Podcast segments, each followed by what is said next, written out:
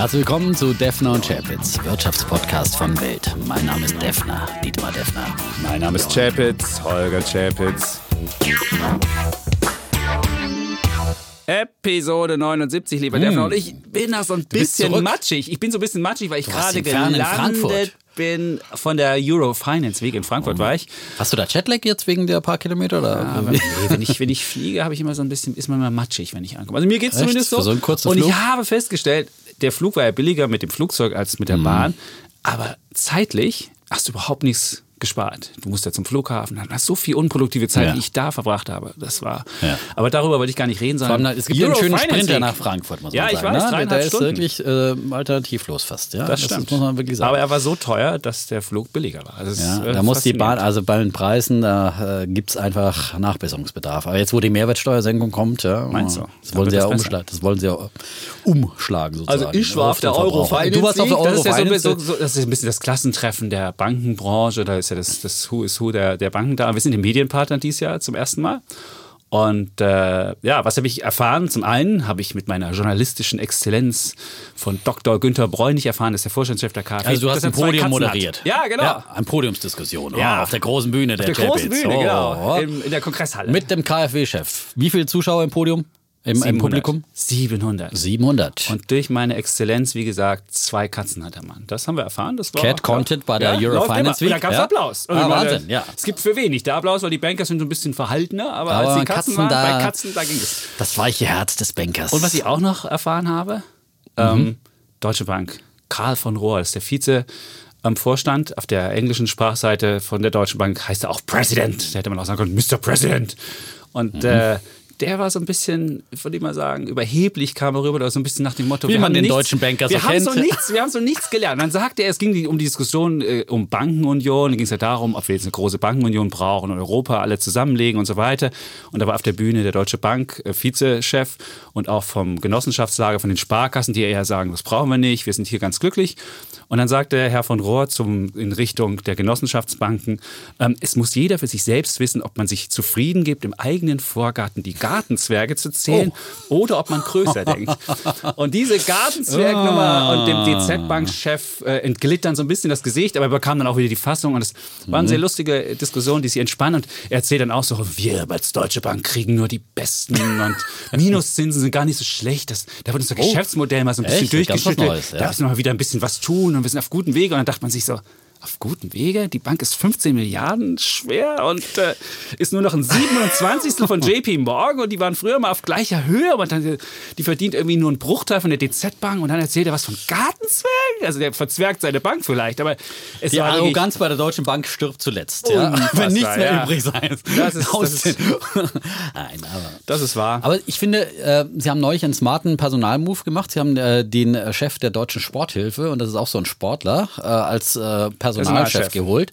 Und Da war die ich eine Meinung in, gespalten, interessante ja. Persönlichkeit. Ja, aber Ja. Das, ich finde, Christian Sewing ähm, bricht wirklich auf, bricht auch äh, manche Tabus und ähm, holt da sich von außen auch äh, mal spannende Leute. Und ähm, aber, Aber mit solchen so arroganten Tönen, ja, das genau, ist, so, das äh, wieder wir sind die kontraproduktiv. Größten und die ja. Dollsten. Und es ist wie früher. Und in dieser, genau diese Arroganz war immer das Problem, dass sie einfach äh, deswegen auch äh, nicht selbstkritisch genug waren und äh, ins Verderben gegangen sind. Aber ich glaube, Sewing hätte sowas nicht gesagt. Ja. Ja, ist ein, wie ein anderer Typ. Und da muss ich dich ja noch loben. Hm? Du hast ja wirklich den richtigen Riecher. Du hast ja letzte Woche Berlin als Bullen und du hast Tesla als Bullen. Und dann gab es ja auch dieses große Cover bei Focus, Wiedergeburt einer Weltstadt. Und dann merkte man, dass der Defner war goldrichtig, Ah, sowohl Berlin gut gelegt. als auch Tesla. Und jetzt kommt zusammen, was gehört Berlin und Tesla. Ja, Und darüber wunderbar. werde ich gleich nochmal im Einzelnen referieren. Also mein Bulle der Woche gleich äh, dazu. Aber ähm, vorher noch natürlich die Märkte. Da lag ich ja auch nicht so verkehrt. Also äh, der Da- DAX jetzt Da, da brumm ich so ein bisschen. äh, sechs Wochen in Folge im Plus geschlossen. Heute äh, auf ein fast neues Zwei-Jahres-Hoch gestiegen, also auf den höchsten Stand seit Anfang 2018. Und der Dow Jones an der Wall Street, eine runde Marke geknackt, die 28.000 Punkte. In 90 Tagen hat er allein äh, 1000 Punkte gemacht. Und das hat er zum Beispiel vor allem Apple zu verdanken, die in diesen 90 Tagen 30 Prozent äh, zugelegt haben und damit 421 Punkte auf den Dow Jones eingezahlt haben. Und trotz all dieser guten äh, Rallye an, der, an den äh, Börsen gibt es ähm, nicht das Gefühl von äh, Konfettiregen und äh, Champagnerkorken, die knallen. Es ist keine euphorische Stimmung, die da ist unter den Marktteilnehmern. Und das äh, macht mich ja zuversichtlich, äh, dass da weiter Potenzial ist, weil eben viele unterinvestiert sind. Und die jubeln dann nicht, weil sie eben nicht dabei sind. Im Gegenteil, es gibt weiter diese skeptischen Analysen. Die Deutsche Bank hat 20 äh, Risiken für Aktien aufgezählt. Ähm, äh, zum Beispiel, und das sind die bekannten Risiken, die wir auch schon oft hier diskutiert haben. Heute habe ich zum Beispiel mit der LBBW gesprochen, mit dem Chef äh, Volkswirt Uwe Burkhardt, den ich sehr schätze. Habe ich heute in der Börse am Mittag interviewt. Äh, die haben ihre Jahresprognose für nächstes Jahr rausgegeben. Und, und welches DAX-Ziel haben sie? 13.500. Dann sage ich, Herr Burkhardt, also vielleicht haben wir ja morgen dieses DAX-Ziel äh, äh, erreicht. Ja, warum denn so mutlos? Ja, ja, es wird ein schwieriges Jahr und so weiter und so fort. Also überall ist die Skepsis groß und das zeigt, dass äh, da immer noch ähm, viele Leute dann wahrscheinlich auch am Rande stehen und wenn der Markt weiter steigt, dann möglicherweise rein müssen. Der Vermögensverwalter Jens Erhardt, auch wirklich ein ganz großer Börsianer in Deutschland, ähm, der hat äh, neulich in der Wirtschaftswoche gesagt, das ist der meistgehasste Boom aller Zeiten. Ja. Alle erwarten dauernd den Crash und er kommt nicht. Und deswegen müssen Meist sie gehasst. rein. Und deswegen ja. steigt die Börse an dieser Wall of Worries, schon oft zitiert in, dieser, Ach, äh, in diesem Podcast. Aber schön. immer aber wieder. Jetzt, aber wir wissen ja, der Defner geht jetzt in Urlaub für drei Wochen. und immer wenn der Defner in Urlaub geht, dann, dann, fallen die, dann fallen die Börsen. Insofern hoffe ich, dass ich nicht mit allen Wetten hier krachen durchfalle. Das stimmt, das war zuletzt immer der ja. beste Marktindikator. Ja. Ne? Also eigentlich fast in, in, jedem Urlaub ist die Börse eingebrochen. Ist gut, gut, dass du jetzt mal dich aufmachst, für drei Wochen weg bist. Da werden wir auch zum Schluss erzählen, was wir in den drei Wochen, das wird ja nicht ausfallen. Nein, haben was Tolles ausfallen. vorbereitet. Die haben schon so vorgearbeitet, ja, ja, ja tolle Geschenke verpackt. Also wir, das ist richtig spannend, da kann man schon mal sagen. Ja? Aber wir verraten noch ein bisschen mehr, welche Gäste wir denn da so Erstmal müssen die Am Ende Menschen, der Sendung. die 20 Minuten genau. Tesla und Berlin über sich ergehen lassen, ja. der Defner wahrscheinlich gleich einen Monolog hier abhalten wird und so weiter.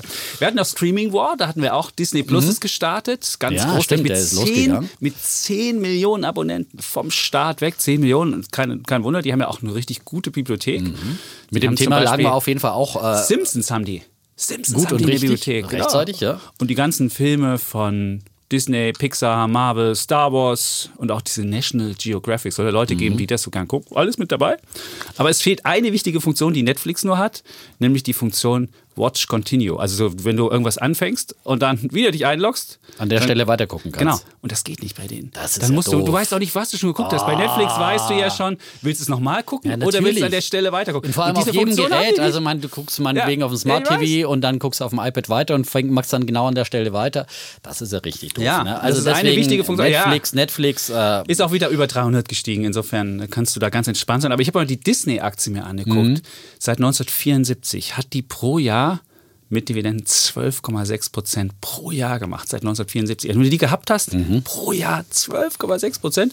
Und das ist einer dieser Dividendenaristokraten. Also die haben ihre Dividende entweder gleich gehalten oder sogar erhöht seit ewig Zeiten, solange man irgendwie an Dividende mhm. denken kann. Also Disney, coole Aktie. Ja, auf jeden Fall, so ja. gut abgegangen. Ja. Und ich glaube, also ich glaube schon auch, dass eben Disney gerade mit diesem 5-Dollar-Angebot ist wirklich ein Kampfpreis, ähm, da auch äh, wirklich äh, viele Abonnenten gewinnen wird.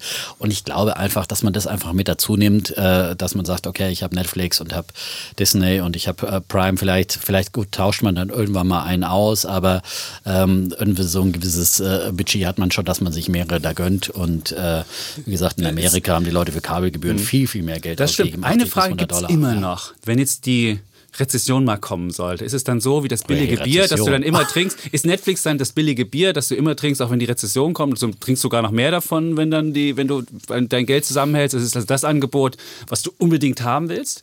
Oder ist es dann so, dass die Leute dann sagen, oh, dann gucke ich vielleicht doch lieber Disney Plus? ja, aber dann ist ja, glaube ich, Frage. eher der äh, volkswirtschaftliche Cocooning-Effekt, der dann kommt bei einer Rezession. Ja. Also, dass man sich zu äh, Hause zu einmauert und äh, in sein Castle zurückzieht, wenn der Wind draußen rauer wird und dann geht man eben nicht mehr so oft ins Kino zum Beispiel und ja. spart daran, geht nicht mehr so oft ins Restaurant und dann sagt man aber, ich bleibe zu Hause und da gönne ich mir dann aber Netflix. Und, ja, das ist halt die äh, Frage, ob das Netflix das ist, ist, oder ob es dann Disney Plus ja, oder, ist. Oder also, beide, ja. Aber ich meine, für einen Kinobesuch kannst du dir äh, beide ein ganzes Monat lang äh, gönnen oder oder, länger. Ne? Und wenn du dann äh, draußen sparst, und das ist schon oft der Effekt, dass man auch gesehen hat, bei solchen äh, kaufen die Leute dann Möbel und äh, vielleicht äh, gutes Essen für zu Hause. All das, was im Haus spielt, da spart man nicht in der Rezession, eher eben am Ausgehen und an den, an den prestigeträchtigen Ausgaben.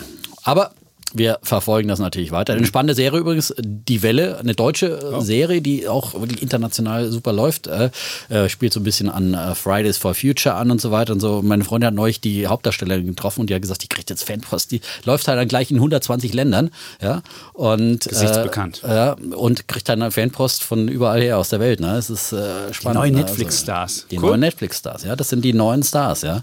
Nicht mehr unsere alten Tatort-Schauspieler. Ja, und äh, dann äh, muss ich noch ähm, auch noch was äh, eingestehen. Ich habe ja neulich mal einen, einen Jungbullen vergeben. Mein und ich, Geständnis. Nein, ja, ich habe ja gesagt, da war ich mir, ich war mir einfach wirklich nicht sicher. Ich habe das ja in aller Vorsicht gesagt, dass man vielleicht mal gucken könnte auf die Cannabisbranche, äh, die jetzt doch äh, ziemlich schon verprügelt wurde. Vielleicht ist das schon ein Zeitpunkt zum Einstieg und so weiter. Aber weit gefehlt. Äh, da ging es jetzt nochmal richtig nach unten in der letzten Woche. Da gab es äh, schlechte Zahlen erst von Canopy Growth, dem äh, Marktführer, äh, und äh, dann Aurora Cannabis und andere haben total abgelost und die, die Aktien wurden regelrecht verprügelt. Und letztendlich gilt dann doch da wieder die alte Börsenweisheit, greife nicht in ein äh, fallendes Messer. Und ähm, wie gesagt, da war ich ein bisschen voreilig und meinte, dass da vielleicht die Wende gekommen ist, aber es zeigt sich jetzt, dass äh, diese äh, Blase, die sich da aufgeblasen hatte, offenbar doch noch viel größer war und noch lange nicht dieser Markt bereinigt ist. Und äh, ja, also vielleicht muss man da, da wirklich noch äh, eher am Seitenrand stehen und äh, das eher weiter beobachten, äh, weil zum Beispiel Cannabis Growth auch gesagt haben, die haben viel zu viel hergestellt und offenbar den Markt vollkommen falsch Überkapazität, eingestellt, klar. Überkapazitäten und all das muss dann einfach erstmal bereinigt werden in so einem ja, Boommarkt. Das ist immer wieder der gleiche Zyklus, der sich dann da zeigt. Die haben sich gezehntet, glaube ich sogar. Das ist der Hammer. Mittlerweile sind wir wirklich sehr billig. Vielleicht Ja, irgendwann. aber das ist, ja, es ist, du weißt immer nie so. Das war, Greife wie nie gesagt, in ein fallendes Messer. Ja, ja. Jetzt könntest du wieder eine deiner habe ich, hab ich hab's doch gerade gesagt. Ja. Hast du schon gesagt? Ja, habe ich schon gesagt. So, so matschig Ja, bin ich so, in der Rübe, ja, dass ich ja. nicht mal... Ja, ja. Ja, kann man immer beobachten. Und wenn man ähm, sich da in der Branche auch auskennt, ich habe gesagt, ich habe es selber auch nicht und ähm, wäre da auch noch vorsichtig, selber da einzusteigen. Bin auch ehrlich gesagt, habe auch wenig Ahnung von der Branche, ehrlich gesagt. Ja. Auch wenn wir so klingen, als ob wir Ja. hier geraucht hätten, aber das haben wir nicht. Nein, das tut ja nur Elon Musk. Ja. Elon Musk. Podcast. Ja, Könnte kommt noch auch eine- gleich noch. Ja. ja, komm, wenn du kein weiteres Feedback hast, hätte ich noch eine Sache, Ja, die du noch? verpasst, wenn du im Urlaub bist, nämlich eine Tesla-Geschichte. Es gibt den ersten Menschen, der eine Million Kilometer mit einem Tesla zurückgelegt hat. Und dieser Moment wird am 28.11. sein, wenn du nicht da bist und kannst es dann nicht miterleben. Und derjenige, der Kollege Sommerfeld hat ihn schon interviewt und hat sogar einen Film gemacht, das wird am 28.11. aber erst gezeigt. Da sieht man dann, und er erzählt dann von seinem, und das Faszinierendste, eine Sache sage ich schon, den Rest müssen die Leute dann sich angucken, total wartungsarm, die ganze Geschichte. Also der brauchte bisher nur zwei Batterien. Zwei.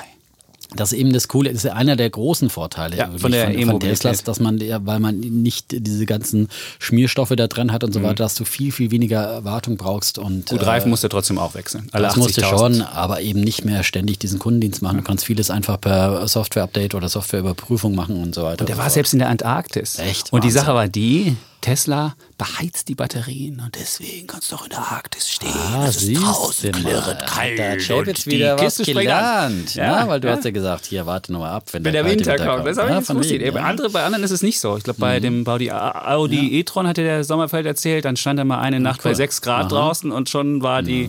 Reichweite nur noch 120 Kilometer mal, statt wir äh, machen den Chapitz 300. auch noch zum Tesla-Jünger. Tesla, nein, nein. Aber du, du Aber hast verpasst du, nicht, den Moment. hast du nicht noch, ähm, äh, aber es gibt ja so viele große Tesla-Momente immer wieder und ich werde es natürlich aus der Okay. Ferne verfolgen, habe meine Weltedition dabei und äh, Sehr schön. Und dann wirst du sehen, mit, in mit, Thailand am Strand. mit, mit Feature, mit Feature. ja, und sag mal, äh, hattest du nicht noch äh, Feedback irgendwas? Feedback. Ja, es gab viele. Wir haben noch Menschen, die uns sagen, was sie denen, aber das waren Einzelaktien. Einzelaktien vor deinem Urlaub. Das wollen wir lieber nicht besprechen. Machen wir nach dem Urlaub. Nach mal. Wir können ja, Ja, irgendwann mal wieder, und- irgendwann machen wir wieder mal Fragen und Uns Antworten. gab mal eine Tech-Sache, aber die würde ich dann an meinen okay, Bären der Woche anschließen. okay. Ja, also das war, hat mir ja noch ein Argument gegeben. Mhm. Weil der Defner völlig doof argumentiert, Tech ist neutral, das sagt auch die Waffenlobby, schrieb er. Und da, so kommen wir gleich hin. Gut. Hast du selber den Post geschrieben, ne? Nein, nein.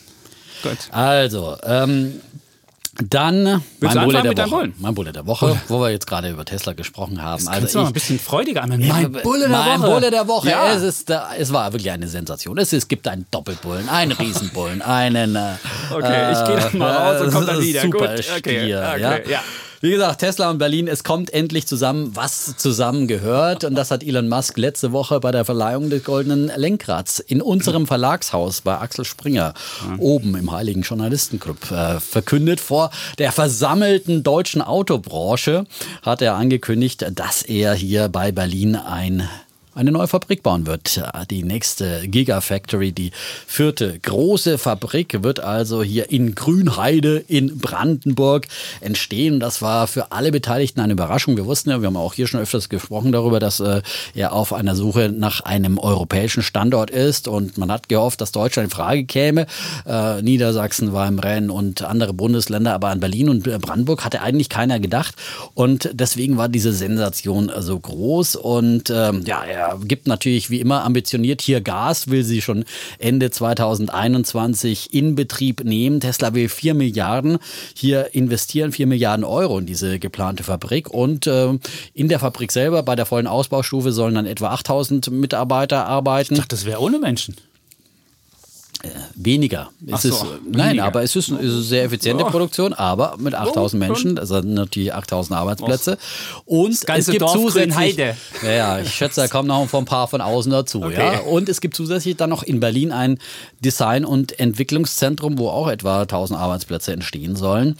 Und ja, Elon Musk war voll des Lobes für den Standort Deutschland, hat gesagt, Deutschland baut großartige Autos und das war sicherlich ein Motivator für diese Standortentscheidung, dass hier natürlich eine große äh, Expertise in Sachen Autobau, dass hier äh, ähm, die geeigneten Mitarbeiter sind in diesem Land. Man ist ja dann auch nicht weit weg von Wolfsburg zum Beispiel. Per Bahn geht es ja von Wolfsburg nach Berlin in nur einer Stunde. Viele leben in Berlin und arbeiten bei VW. Äh, da hat man schon Mitarbeiterpotenzial auch, auf das man äh, zugreifen kann. Das ist sicherlich einer der Gründe. Und dann hat man gesagt, der verfügbare Ökostrom in Brandenburg, der war auch ganz wichtig für diese Standortentscheidung und natürlich das hippe Berlin mit äh, jede Menge kreativen Potenzial an äh, Designern und äh, Programmierern und alles, was ein Hightech-Unternehmen eben so braucht. Und ich habe ja das schon oft eben, das letzte Mal zum Beispiel, dieses Loblied auf Berlin gesungen und auf äh, Tesla schon unzählige Lobeshymnen, äh, dass ich äh, nicht alles wiederholen will. Ich zitiere jetzt einfach nur mal die Financial Times, was die am Samstag geschrieben haben. Die haben geschrieben, einige waren überrascht, dass Elon Musk Brandenburger Standort für die Anlage ausgewählt hat. Dieses Bundesland rund um Berlin ohne Tradition im Autobau. Es ist hunderte Meilen entfernt von Baden-Württemberg, der Heimat von Daimler, Bosch und Porsche und von Wolfsburg, der Heimatstadt von Volkswagen in Niedersachsen. Doch der Symbolgehalt des Standorts nahe bei Berlin, einer der hipsten Städte Europas, schreibt die FT. Hört zu. Ja, hört zu. Mit ja. einem großen Vorrat an technischen Talenten ist bedeutend, Berlin rockt, sagte Musk, als er die Pläne für die Gigafabrik verkündete. In den 30 Jahren seit dem Fall der Berliner Mauer und dem Ende der Teilung zwischen dem sowjetisch kontrollierten Osten und der westlich orientierten Bundesrepublik ist die Stadt, die ein früherer Bürgermeister als arm, aber sexy beschrieb, zu einem großen Magneten für junge Technologieunternehmer und Softwareentwickler geworden, schreibt die Financial Times. Dem habe ich nichts mehr hinzuzufügen. Ach, also Berlin und Tesla kommen zusammen. Elon Musk kommt endlich endlich nach Berlin, nach dem Motto eines 20er-Jahre-Schlagers, glaube ich, war das. Du bist verrückt, mein Kind, du musst nach Berlin. Wo die Verrückten sind, da gehörst du hin. Super. Oh. Willkommen, Elon Musk. Vielleicht ja. demnächst mal bei uns im Podcast. Unbedingt. Wir haben leider nichts zu rauchen hier, ja. Ja, das ist. Äh aber das stärkt ja auch eine meiner Thesen. Ich habe ja immer gesagt, er kann selbst keine Autos bauen, deswegen muss er nach Deutschland kommen. Und es gab ja den VW-Chef, der hat ja gleich gesagt, dass jetzt Kalifornien wahrscheinlich abgelöst wird durch den Standort in Deutschland. Das wird wahrscheinlich das wichtigste Werk, zumindest äh, der VW-Chef. Ja, und die beiden haben ja zusammen ja. dann bei dem Goldenen Lenkrad auf der Bühne gesehen und man hat schon gemerkt, die sind einfach Buddies, die verstehen sich. Ja, ja. das hat man ihnen angesehen und, und dies hat ja bei uns schon damals im Podcast, zum, ich glaube ja. zum ersten Mal hat er damals so richtig öffentlich gesagt, dass er so äh, Tesla so bewundert. Dann kam er raus, dass sie sich öfters auch zum Austausch treffen und so weiter. Und deswegen hat dies ja auch gesagt, dass es auf jeden Fall diese Entscheidung ist äh, gut, äh, dass es eine gute Entscheidung für den Standort hat, äh, dies dann gesagt.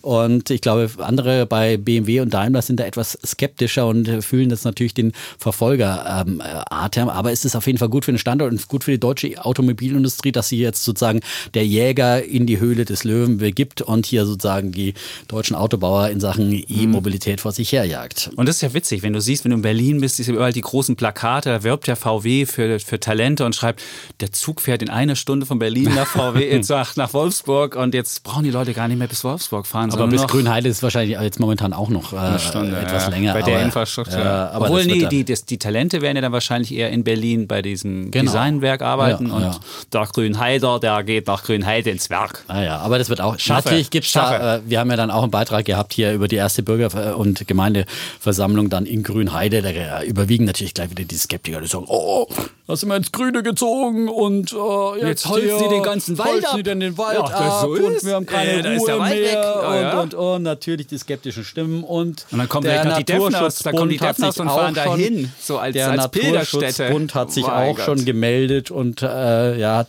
darauf hingewiesen, dass da geschützte Reptilienarten oh. sowie Baumfalken und Fledermäuse siedeln. Ich sehe schon.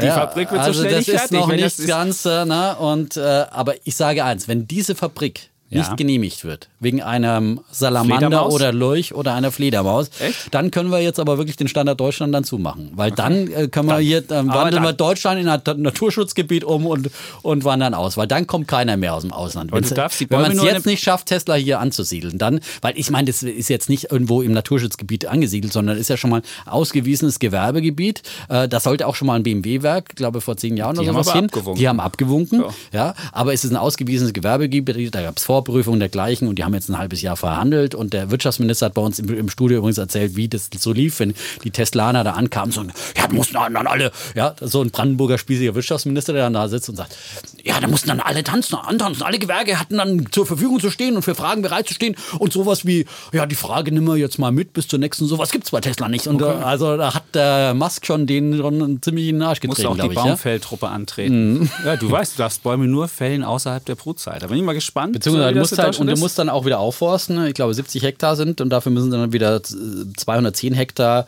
Aber es ist Nadelwald. Ich meine, das ist jetzt kein tropischer Regenwald. Ja, ich meine, Nadelwald ist dazu Der wächst da, so schnell, meinst du? Ja, er wächst schnell und ich meine, das ist ja auch ein Wald, der auch normalerweise abgeholzt wird. Und äh, also, nein. Oh. Und wenn jetzt die Weihnachtsbäume, dann holzt man ab und machen Weihnachtsbäume draus, Defner. Zum Beispiel. Stellst du eine Hütte? Ja, gut, okay. Kommen so, wir zu also, prima Entscheidung. Ja, und dein und, Bulle der Woche. Warum ja. willst du nochmal sagen, dass dein Bulle der Woche mein Bulle ist der Berlin, Woche, ja. Tesla, Berlin, Tesla, Elon Giga Musk Berlin, und, ja. Äh, und dann, wie er getwittert hat, uh, I love Berlin oder so, ne? hat er mit schönen schwarz-rot-goldenen Herzchen und so weiter. Ah, ja, Giga Berlin ist sein neuer Kampfbegriff. Giga Berlin. Giga Berlin. Das ist der Podcast Stefan Schepitz aus Giga Berlin. Wunderbar. Können wir jetzt demnächst draufschreiben, unseren Claim, ja? Ah, und jetzt komme ich noch mit. Der einzige Wirtschaftspodcast aus Giga Berlin. Jetzt komme ich noch mit Rebell. Oh, Rebel, Rebel, Rebel, Rebel. I'm the Rebel, yeah. With the Rebel, yeah, yeah, yeah, ja, genau. Ja, genau. Also heute ist es der, also ah, der, der darf das schon in Urlaubsstimmung, obwohl du musst ja noch fünf Tage hier schuffen. Also naja, so nicht, sind ja gar nicht, sind ja bloß nur drei. Nur noch drei? Ja, mit morgen. Ach so. Heute Dienstag, Dienstag, wir nehmen Dienstag auf. Mittwoch, Donnerstag, Freitag und dann Ach, und dann drei Wochen. Das ist schön. Gut, kommen wir zu meinem Bullen der Woche. Ich, ich, bin am Sonntag ja schon nach Frankfurt geflogen. Dann bekam ich dann über Instagram so eine Nachricht von einem netten ähm, Hörer und der schrieb, hey, ich habe gerade den Rebel Burger getestet. Von Burger King, der ist ja neu eingeführt worden, den müsst ihr unbedingt auch mal testen. Und dann habe ich ihm zurückgeschrieben, hey, weißt du was, das ist der Bulle der Woche von mir, weil wir haben ihn natürlich getestet, der ist ja erst vor einer Woche eingeführt worden, das ist der vegane oder vegetarische, besser gesagt, vegetarische Burger bei Burger King, haben die jetzt eingeführt, der Rebel Burger. Mhm. und der ist, wird geliefert leider nicht von Beyond Meat, sondern von einem ähm, Start-up von Unilever, das sie gekauft haben und ähm, ja, es ist halt so ein vegetarischer Patty in der Mitte. Und dann sind wir gleich, Kollege Sommerfeld und ich, sind wir da hingefahren, haben das gleich getestet. Und man muss wirklich sagen, wenn man das mit vollem Programm, also im Brötchen, mit den ganzen Soßen und dem Salat und dem ganzen Kram drauf, wenn man das isst, das ist wirklich eine positive Überraschung. Und ich natürlich so mäglich wie ich bin, habe dann natürlich das Brötchen aufgeklappt, klapp. und dann war der Patty da drin, der sah so ein bisschen blass aus. Also bei Beyond Meat kommt er dadurch, der hat ja so ein richtiges, so eine richtige Blutoptik, ist rot. Und das haben die extra mit roten Beeten hinbekommen. Da haben die drauf verzichtet auf rote Beete, deswegen sieht er so ein bisschen blässig aus. Und auch wenn man den so reinbeißt, dann ist es nicht so der Wumms wie bei Beyond Meat, so, mhm. so ein Fleischwumms, sondern es ist eher so ein bisschen. Ein Wumschen. Wümschen, genau. Aber, aber es ist trotzdem, es kriegt es hin. Also es ist nicht so dieses Körner-Ding. Also wenn du zu, zu McDonalds diesen Vegan TS nimmst, der heißt ja auch schon Vegan TS. Ich meine, das, das ist im Namen Mhm. Klingt auch schon, nicht so richtig sexy. Klingt Nein. nicht sexy. Und der Rebel Burger oder Rebel Whopper ist schon viel cooler. Also schon der Name ist schon viel besser. Und äh, wenn man die so roh isst, dann ist es jetzt noch nicht das die absolute äh, vollkommene Geschmackserlebnis. Aber wenn du halt im Brötchen isst und wenn das komplette Ding ist, ist das wunderbar und hat auch dieses fleischige Gefühl. Auch wenn man reinbeißt, ist es wunderbar. Deswegen sage ich, mein Bulle der Woche ist dieser Rebel Burger bei Burger King. Und wer den noch nicht probiert hat, und wer jetzt, also man muss schon Spaß am Schnellrestaurant haben und auch so ein gewisser Burgerfreund sein, um das mal zu essen. Also wenn man jetzt Vegetarier ist, wird man da jetzt nicht hingehen, dann wird jetzt irgendwie da zu Burger King gehen und so weiter. Zumal der auch mit dem normalen, auf der normalen Platte gebrutzelt wird, wo auch die anderen äh, Fleischburger gemacht werden. Also der Veganer sagt sowieso, "Uh, das geht gar nicht. Aber das soll auch gar nicht angesprochen werden. Es geht um den Flexitarier, so vielleicht wie du vielleicht auch bist. Also ich bin so einer, der Ja, sagt, ich oh, ich muss nicht immer Fleisch essen, aber ich esse auch gern Fleisch, aber immer häufiger auch mal Ersatz. Und wenn der Ersatz so lecker ist, umso besser. Und ähm, ja, deswegen Bulle der Woche. Ja, und mal Rebel fürs Protokoll nochmal, also äh, Holger Chapitz lobt die Konkurrenz von Beyond Meat und bestätigt die Defner These, dass immer mehr Konkurrenten kommen werden, die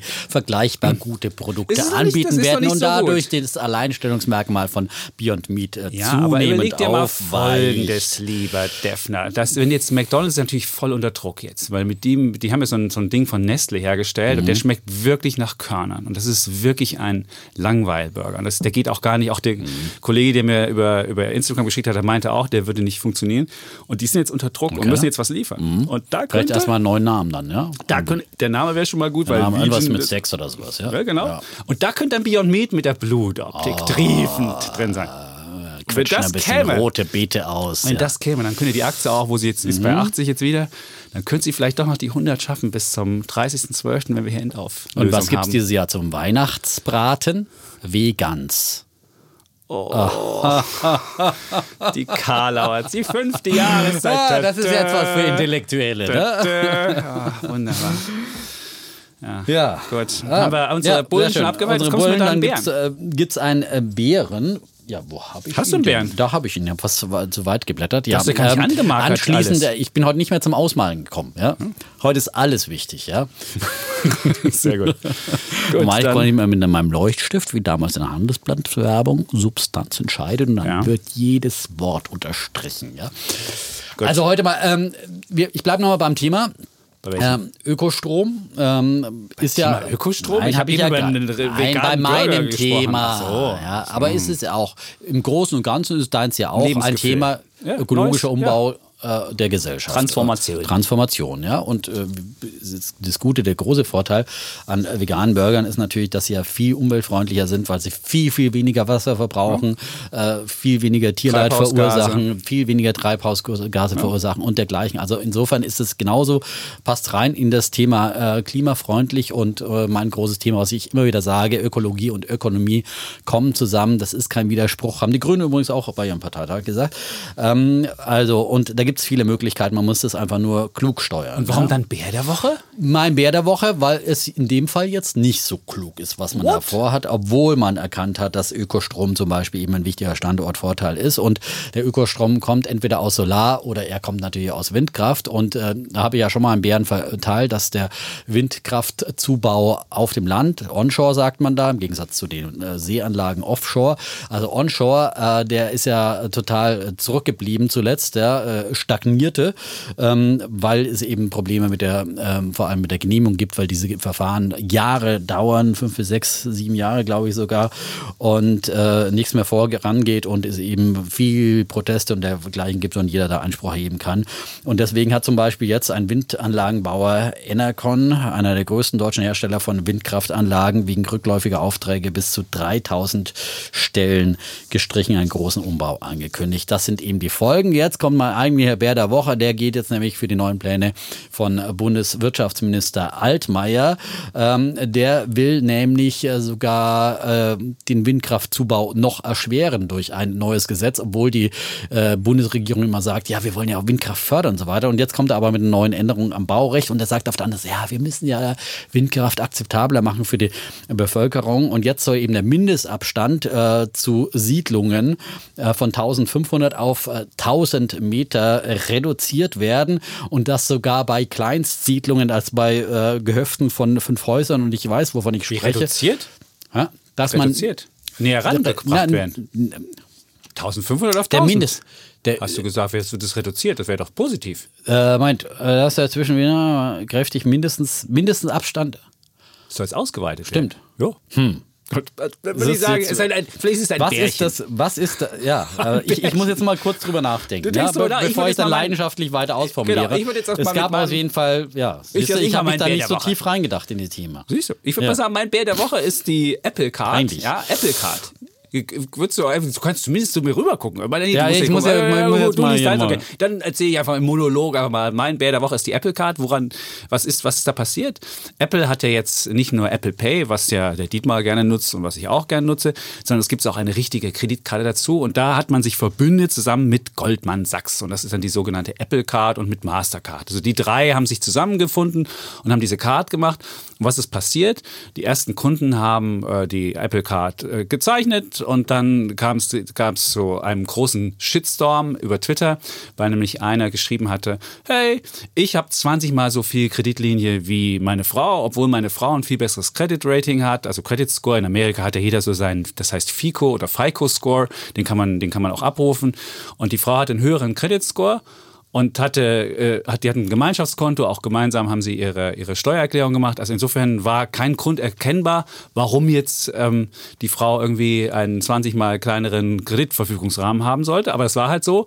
Und ähm, dann gab es halt große, große Aufregung und ähm, Apple hat ja gesagt, oh, created by Apple, not a bank. Sie hatten ja immer so versucht, wir sind die Guten, weil ja ähm, Banken so ein bisschen in Misskredit geraten waren und äh, die Menschen Banken nicht vertraut haben, aber Apple vertraut haben. Und dann auf einmal ging der Shitstorm los und dann hat sich Apple zurückgezogen und gesagt, nee, nee, damit haben wir nichts zu tun. Das hat Goldman Sachs gemacht.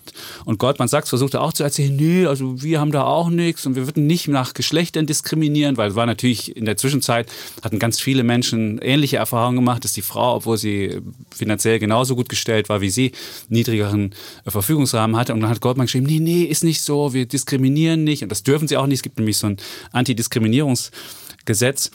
Und äh, was man jetzt aber sieht und was das große Problem ist für Apple, dass sie waren ja bisher immer so die, die, der, der große Brand und die Guten. Und die haben ja immer bisher, wenn sie Services gemacht haben, haben sie immer das unter ihrem Rubrum gestellt, wir wollen was einfach machen, wir wollen eine Kundenzufriedenheit haben.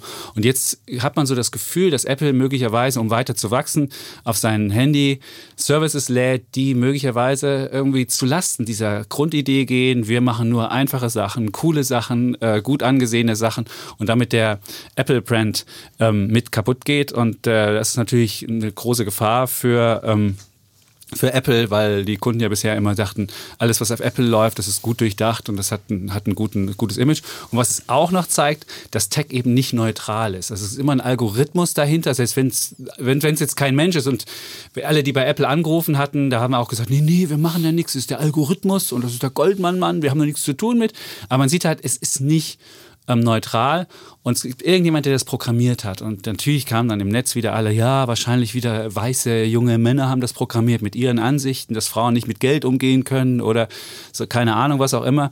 Und man sieht halt, dass in diesen Programmiercode einfach auch eine, eine Botschaft mit einprogrammiert ist oder einfach irgendwie ein Weltbild. Und äh, das ist das äh, Zweite, was es zeigt.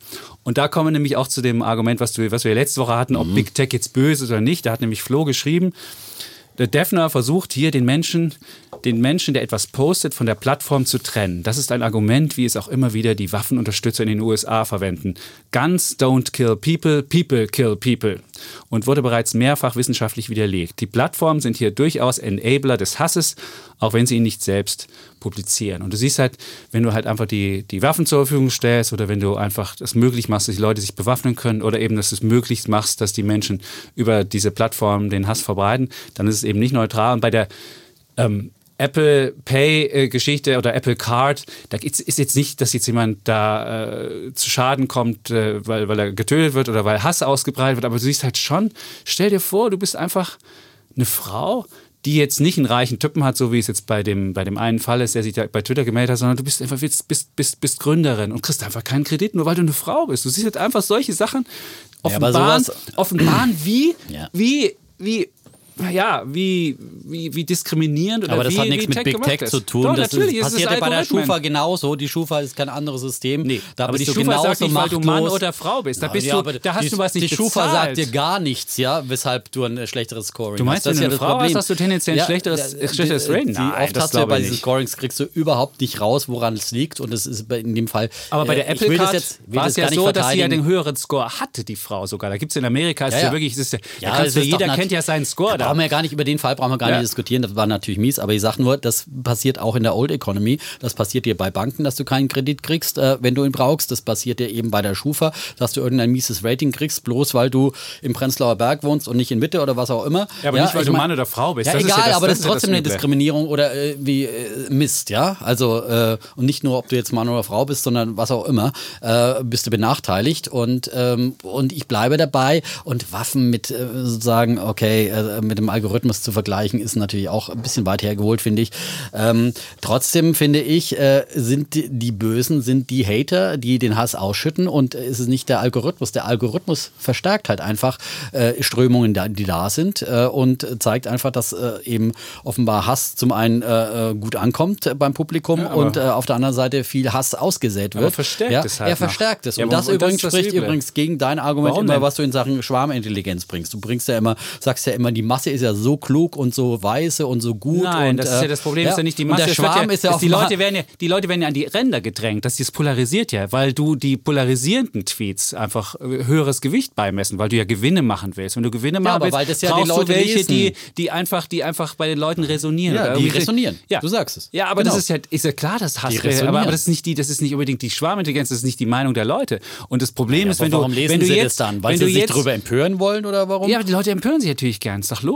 Und äh, deswegen drängst du die Mitte langsam immer an die Ränder, nach links und nach rechts. Und irgendwann hast du halt eine völlig polarisierte Gesellschaft und das ist wirklich ein Problem. Ja, aber das und ist ein Problem, das irgendwann- man überall in der Und wenn es Gesellschaft irgendwann keine, keine Mitte mehr Ja. gibt und die Leute dann nur noch irgendwie links Aber- oder rechts ja, sprechen, dann ja, die, die, ja, die, ja. die Filterblasen im Netz weitergehen und dann auch die Plattformen entsprechend dann auch die Nachrichten für dich selektieren, dann hast du irgendwann eine polarisierte ja Gesellschaft. und das ist schon ja, böse, aber meines Das Problem Erachtens. der polarisierten Gesellschaft ist ja grundsätzlich auch in der polarisierten Gesellschaft da und kann, man kann Nee, nicht aber sagen, wenn- wenn die Polarisierung vorangetrieben gibt, wird- Ja, aber es gibt ja genug Leute, die nicht im Netz unterwegs sind, trotzdem polarisiert sind und AfD oder was auch immer wählen in Thüringen. Ja, äh, da kann man jetzt nicht sagen, äh, Big Tech ist schuld daran, dass in Thüringen die Wahlen so ausgegangen sind, wie sie ausgegangen sind, sondern insgesamt wird mehr polarisiert. Da ist natürlich hat das Netz einen Anteil dran und natürlich verstärkt der ähm, Algorithmus Strömungen, die da sind. Aber ich finde eben, es sind Strömungen, die da sind und so klug Aber ist dann kleinere eben, Strömungen ja, aber machen es sie sind, zu aber es größeren. ist ein das Schwarm. ist das Gefährliche. Es ist ein Schwarm. Es ist kein Schwarm, nein. Ja, Wenn es sie ist einem Schwarm hättest du Schwarm. Ja, nein, ist doch kein Schwarm. Du guckst einfach die, die am meisten klicken. Das hat mit Intelligenz nicht unbedingt zu tun.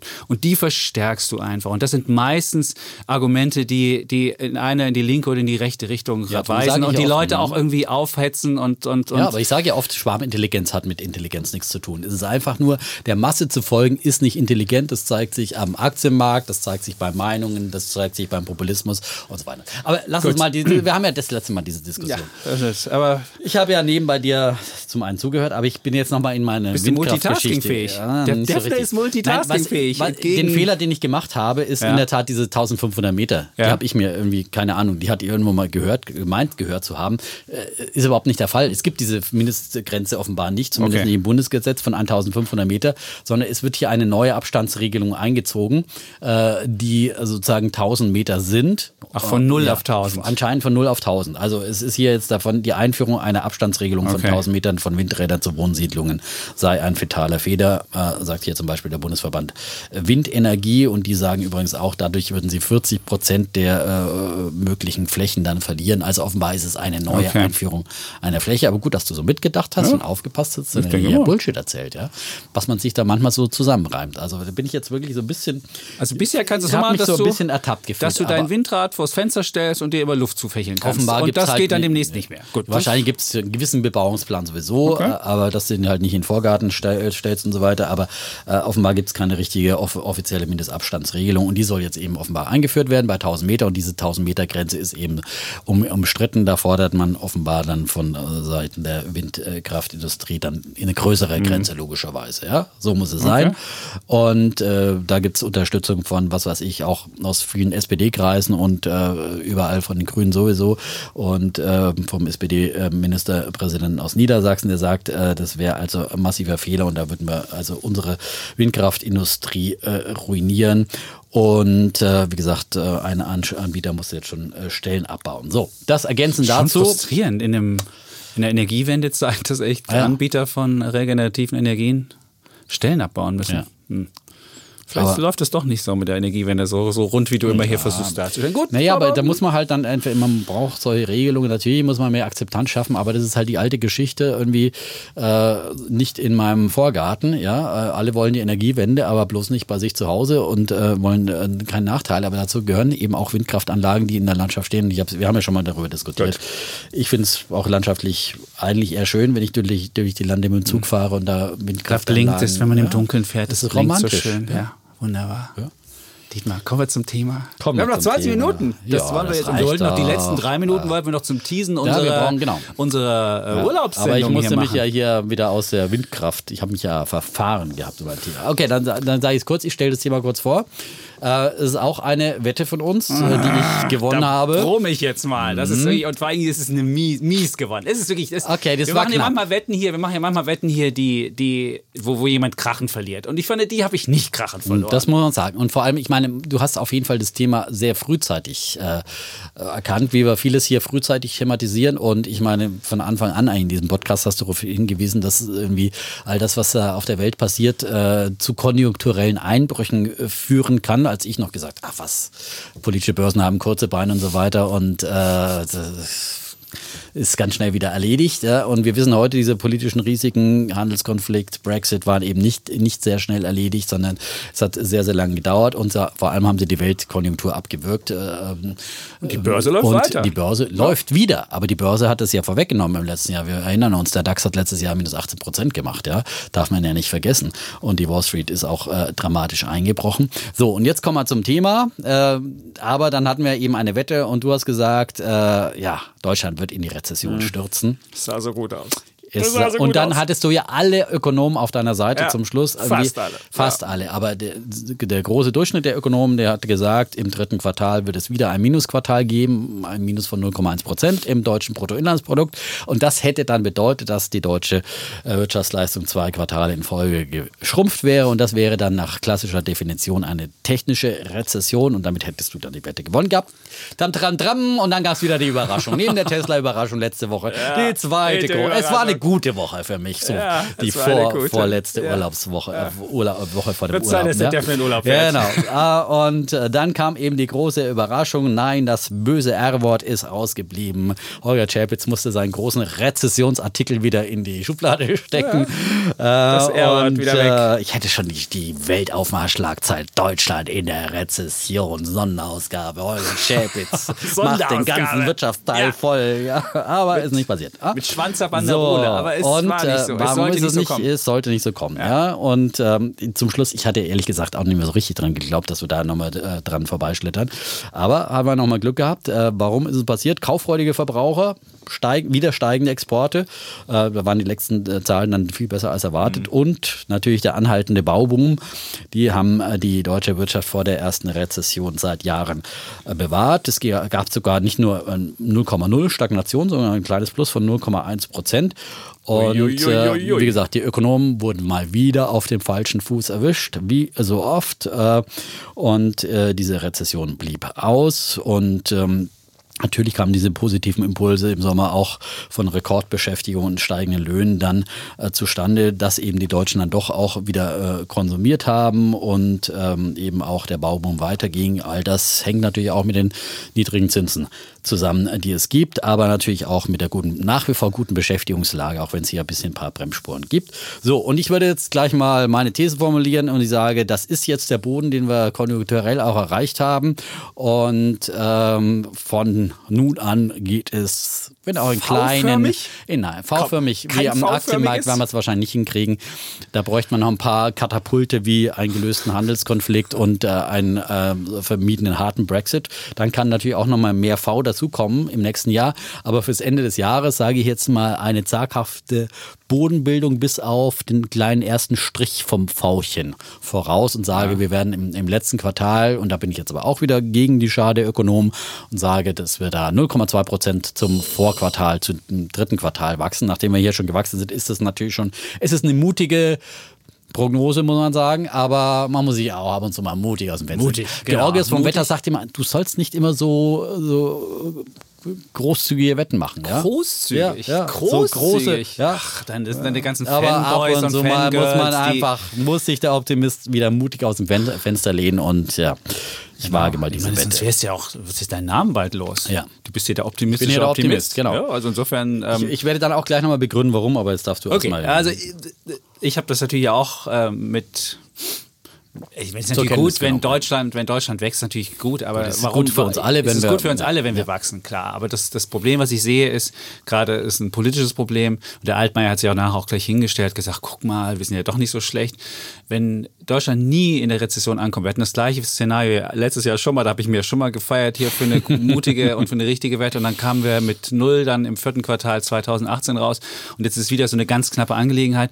Wenn die Politik immer so ein Dusel hat und nie richtig aufwacht und nie richtig mal durchgeschüttelt wird, und das R-Wort, was ja wirklich wenn 0,1% minus oder 0,1% plus, das merken die Leute ja nicht wirklich. Aber es wäre trotzdem so ein R-Wort, ist einfach eine mentale Angelegenheit und dann denkst du schon so, oh, und dann, dann stocken die Leute kurz und denken, jetzt muss was passieren. Und wenn du halt immer so im Schlafwagenmodus bist und das nie mitkriegst, dann, dann passiert eben auch nichts. Da wird keine, werden, wird die Politik keine Reformen anstoßen. Denkst du, Mensch, läuft doch.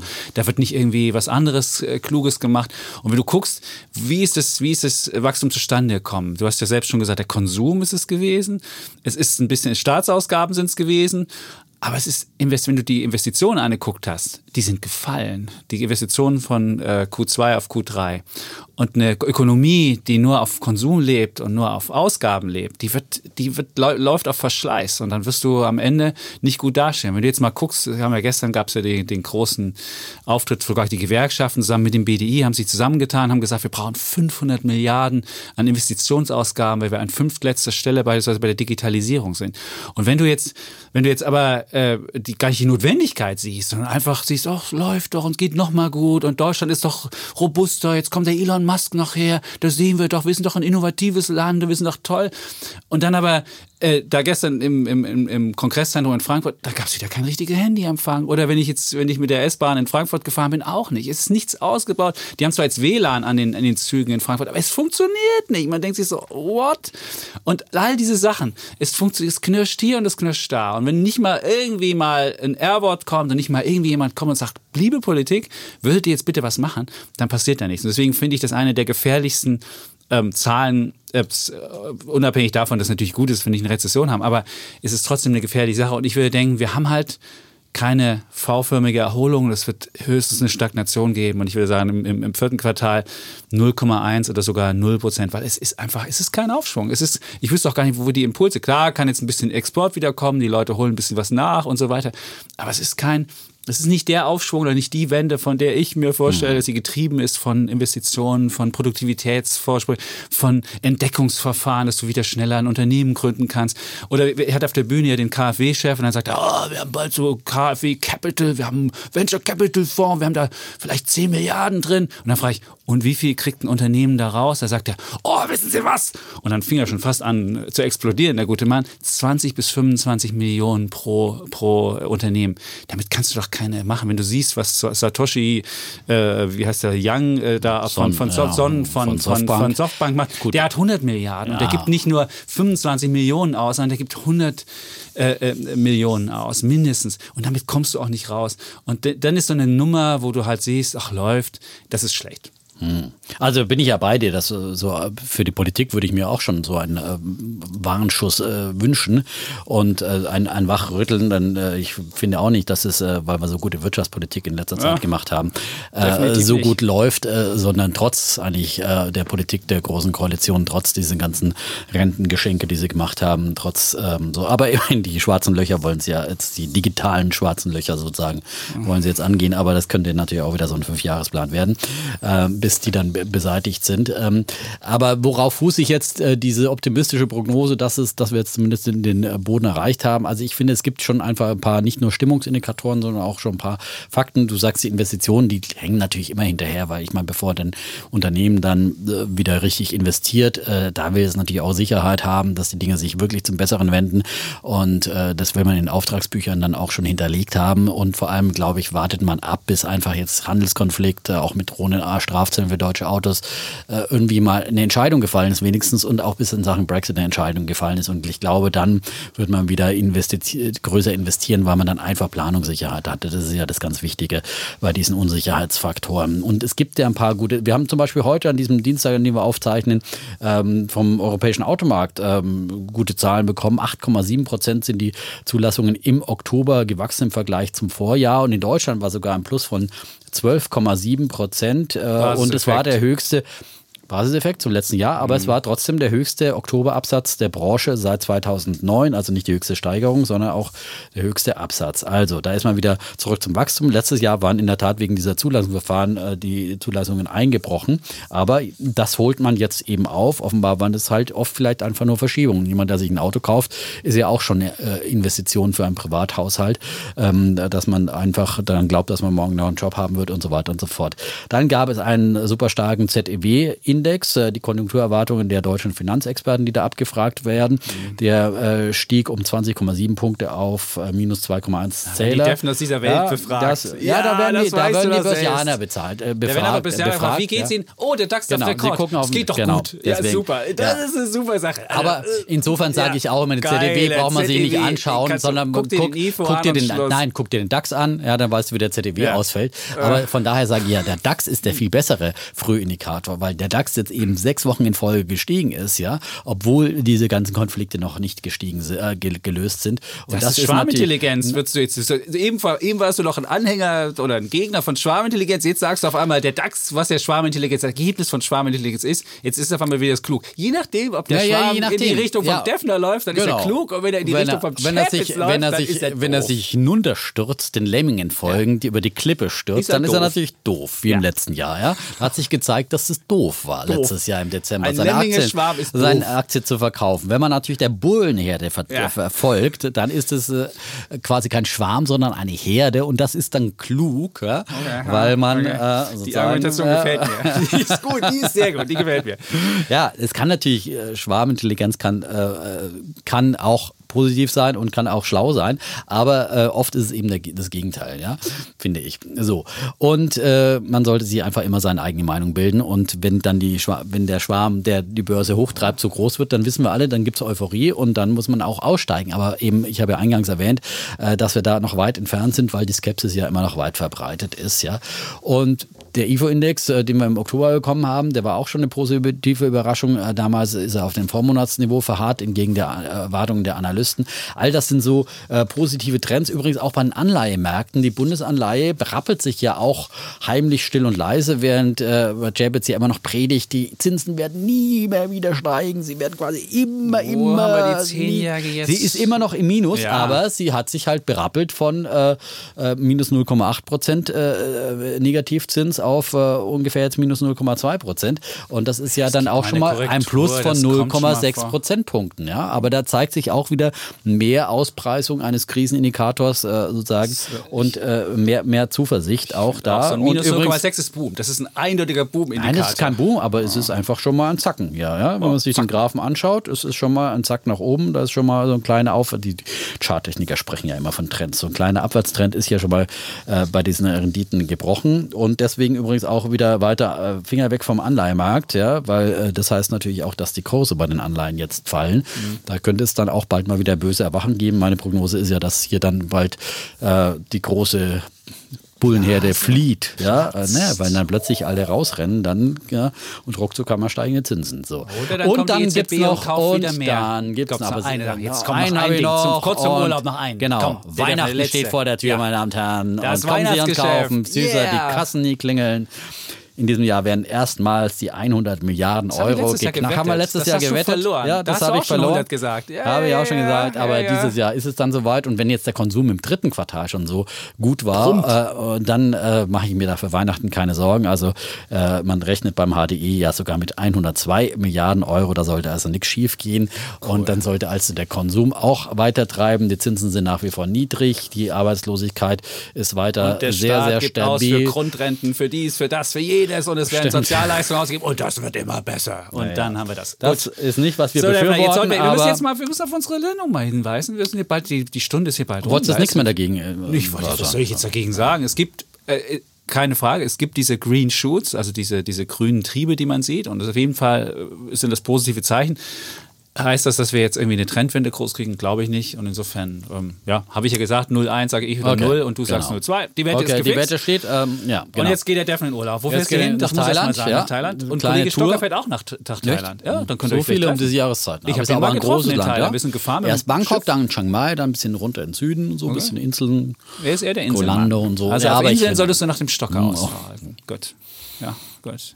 Und äh, ja, und ich bin da mal weg, drei Wochen, aber äh, im Podcast trotzdem auch weiter vorhanden, denn wir haben schon kräftig vorgearbeitet. Äh, schon zwei Interviews im Kasten, eins kommt noch. Mhm. Eins kommt noch, Eins genau. kommt noch. Und ähm, wir haben so gesagt, jeder darf sich mal von seiner Seite einen Anwalt für sich sozusagen einladen, Mhm. ja.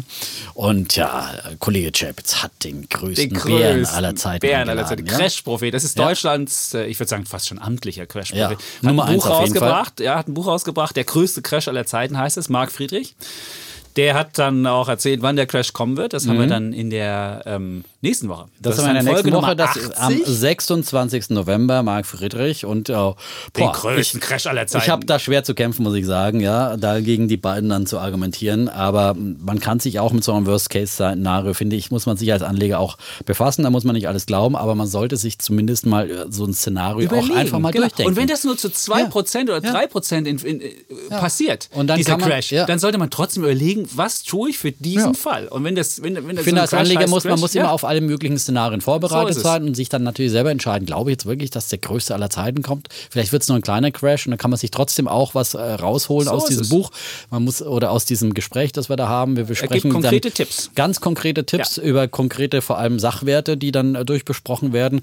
Und äh, da ist viel Nutzwert dabei, wo ich auch viel gelernt habe, muss ich ganz ehrlich sagen, auch wenn, wenn ich nicht alles glaube, was er sozusagen als Basisszenario dann, dann auf jeden gibt. Fall, wenn Aber man sich mit dem Szenario mal ich finde, und das macht ja auch unseren. Podcast aus, äh, dass man eben äh, Pro und Contra beide Seiten sich anguckt und wir wissen, wie gesagt, es gibt keine absolute Schwarmintelligenz oder was auch immer, finanzielle Intelligenz. Es gibt einfach verschiedene Meinungen und letztendlich muss jeder Anleger sich seine eigene Meinung bilden und dazu dient auf jeden Fall auch dieser Podcast. Ja, die Woche Und drauf gibt es dann den Da Defner-Kandidaten. gibt's- Wen hast du dir einge äh, ja, genau. eingeladen? Ich habe mir ja einen Verteidiger der EZB, weil ich immer äh, so das Gefühl habe, dass hier die EZB äh, zum Boomer gemacht wird und ich immer der einzige Rufer in der Wüste in Deutschland überhaupt bin, was es wenige gibt. Aber es gibt noch einen anderen, einen Top-Ökonomen, den DIW-Chef Marcel Fratscher, der ist ein großer Verteidiger der EZB und der wird dann da seine Argumente ja, vortragen. und der zeigt auch, Und dass man als Volkswirt eigentlich nie was verdienen Ja. kann an den Märkten. Das, ist, das wird man in dieser Folge lernen. Aber warum Na das gut, so ja, ist, so viel Einblick hat er uns nicht gegeben. ja, aber was er hat schon gesagt, nicht. was er selbst macht und er hat schon Naja, gesagt, er hat nicht gesagt, was er macht, er hat einfach nichts gesagt, ja, was Doch, er selber macht. er hat schon, also was ich in Erinnerung Also am habe, hat 3. er sich, Dezember auf kann man am sich 3. das Dezember kann man sich das anhören Ja. und dann äh, hat er schon gesagt, dass er es für, dass er die Märkte für überwertet halt, hält. Das sagt immer jeder Volkswirt. Ja, ja, sagt jeder, Volkswirt sagt zu jeder genau. Zeit, Märkte sind überwertet. das ist genau. halt ein Volkswirt. Dann äh, macht man nie was falsch. So ne? ist. Und dann, genau. Und die Woche drauf haben wir dann, sofern der Podcast noch zustande kommt, aber wir sind da guter Dinge, dass es passiert, haben wir dann unseren Immobilienkollegen Michael Fabricius. Und der weiß alles zum Thema Immobilien. Und der Mhm. ist gar nicht so negativ, was jetzt Mietbremsen anbetrifft. Da können wir über alles dann mal Ja. reden, äh, über diesen Mietendeckel, ob der Sinn macht oder nicht. Und äh, aber wir wollen es ja nicht nur politisch diskutieren, sondern ich glaube, es, Immobilien können ja auch ein guter Bestandteil eines Depots sein. Da muss man sich nicht immer gleich eine ganze Wohnung kaufen. Da gibt es auch Mhm. So es. äh, passende Wertpapiere und dann deklinieren wir einfach alles mal durch. Wann macht Sinn, sich eine eigene Wohnung zu kaufen? Wann macht Sinn, eine vermietete Wohnung zu kaufen, äh, direkt zu investieren oder welche anderen Möglichkeiten gibt es da? Und für wen machen Immobilien Sinn? Wie sind die Preisaussichten? Wie kann man das finanzieren und so weiter? Und Da wir auch hoffen, dass der besprechen. nicht explodiert, bevor er in Urlaub fährt, wenn dann hier die der Sozialismus wieder diskutiert wird. Also insofern, äh, ja, spannende Folgen. Ja. Dann ja, wünschen wir dir schönen Urlaub. Ich weiß gar nicht, wie ich jetzt die letzten drei Wochen, was ich dann jetzt machen soll. Kann ich mit niemandem streiten? Mit der Familie vielleicht? Vielleicht mal Frau? mit der Frau. Ja, wäre auch nicht. Mal so, ist ja nicht mal so ausgeglichen, wenn er hier nach. Aber heute hatten wir eine sehr friedliche Sendung, muss ich jetzt mal lobend anerkennen. Ja, ja. So, vor dem Urlaub, ja. So. Dann äh, würde ich sagen, äh, wie immer könnt ihr uns schreiben. Und aber wie gesagt, ich bin erstmal weg. Dann, Ich lese die Mails Ja, und wir haben auch noch Mails, die wir beantworten ja. müssen, wenn du dann im Dezember wiederkommst. Irgendwann, Dann gab es ja. auch so Einzeltitel, aber die passen heute nicht mehr in, den, in den Podcast und die, wir diskutieren auch gern sowas mal. Ich finde, man können auch mal wieder gute Rezensionen auf äh, iTunes äh, gebrauchen, weil da sind ja mal wieder so. Ah. Echt? Gibt es da negative Sachen? Ich weiß gar nicht. Das ist ja immer schön, dass wir mal schöne E-Mails kriegen, die uns immer so sozusagen äh, huldigen, ja, und uns aufbauen. Aber bei meinst, bei iTunes, iTunes bei iTunes schreiben dann immer die Leute, die uns niederschreiben. Hm, Gefällt mir nicht. Echt? Haben die Sterne, passt die Sternezahl nicht mehr? Viereinhalb immer noch, ja. Es könnten fünf sein, ja. Egal. Okay, also dann Wir Sterne geben, einfach, einfach mal äh, schreiben. tschüss. Also, statt uns jetzt Mails zu schreiben mit Genau. Huldigung, könnt ihr, könnt ihr auch bei iTunes das machen oder Sie können das auch machen und äh, wunderbar. Genau. Apple Podcasts heißen die ja jetzt, ne? Genau. Ja, ja. Also, wir sagen Tschüss, Und ciao. bleiben Bulle. Und Bär. Bär. Und Chapitz.